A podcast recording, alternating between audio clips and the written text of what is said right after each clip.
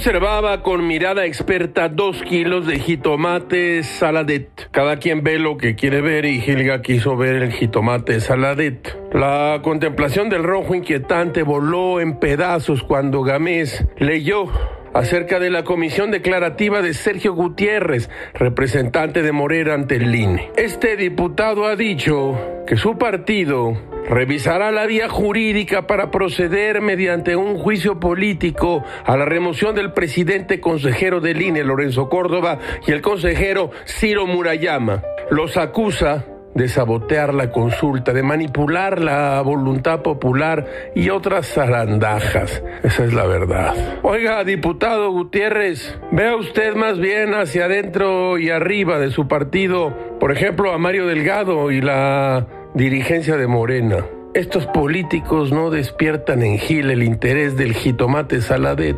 Por cierto, no sirven ni para hacer una ensalada. ¿Por qué no había sido un agente de la consulta importante para realizar un evento exitoso? Pues no quedamos en que había sido un gran momento según el presidente de la República. Todo es muy raro, caracho. Como diría William Shankly, mucha gente piensa que el fútbol es un juego a vida o muerte, pero es mucho más importante que eso.